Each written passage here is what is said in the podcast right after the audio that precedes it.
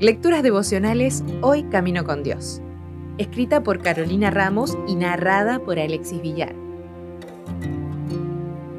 Hoy es 28 de abril, el mejor regalo de cumpleaños.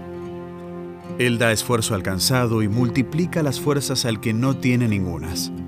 Los muchachos se fatigan y se cansan, los jóvenes flaquean y caen, pero los que esperan en Jehová tendrán nuevas fuerzas levantarán alas como las águilas, correrán y no se cansarán, caminarán y no se fatigarán. Isaías 40, 29 al 31.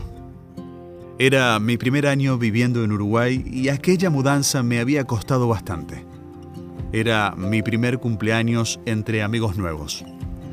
Toda esa semana había estado lloviendo y el día de mi fiestita de 8 no era la excepción pero con varios juegos organizados adentro y una rica merienda, festejamos sin problemas. Llegó el momento de abrir los regalos y entre ellos se encontraba un sobre perfumado con una carta escrita a mano. En ella, mi amiga me pedía perdón por no haber podido asistir, ya que las condiciones climáticas no eran las mejores. Su casa quedaba en un camino de tierra y era prioridad cuidar el calzado y el boleto de colectivo para ir a la escuela. Fue un golpe de realidad que desestructuró bastantes preconceptos que tenía acerca de lo que merecía en mi día, sobre todo al leer cómo continuaba la carta. Sé que con tu familia han venido de lejos para servir a Dios y en mi casa oramos siempre por ustedes que llevan el mensaje.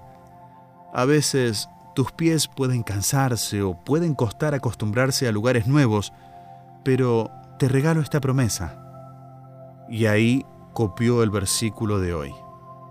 Entendí que el ministerio que teníamos como familia también era personal y más especial de lo que yo imaginaba. Aunque le agradecí su hermoso gesto, creo que nunca fue consciente del impacto que tuvo esa carta en mí. Tanto es así que en el triste momento cuando mis padres nos contaron que se iban a separar, ese versículo fue el primero que vino a mi mente. Esa promesa fue la primera a la que me aferré y me recordó que tenía un Dios personal que me había acompañado toda la vida y que estaría conmigo dándome fuerzas hasta el final.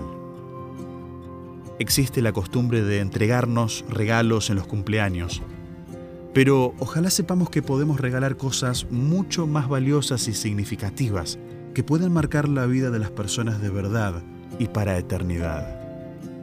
Hoy, aunque no haya una fiesta de cumpleaños planeada, puedes proponerte tener un gesto así con alguien.